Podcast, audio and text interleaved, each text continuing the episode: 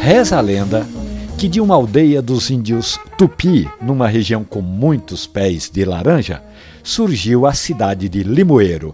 E a professora e engenheira eletrônica Renata Nunes lembra de ir para lá na fazenda Boi Seco do avô, o seu Adejardo. Ela ficava tomando café, olhando o matagal e meditando com a vista para fora da varanda e diz que isso lhe fazia um bem danado. Aumentou o consumo durante os estágios do curso de eletrônica naquelas famosas paradas para o cafezinho.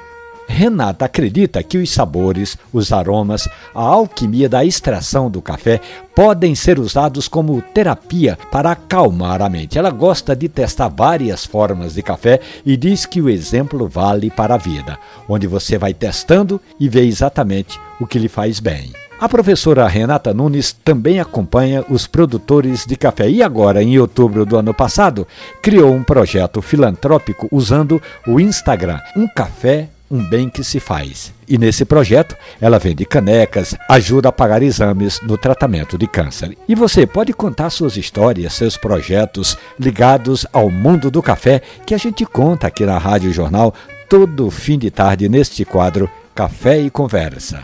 Um abraço, bom café.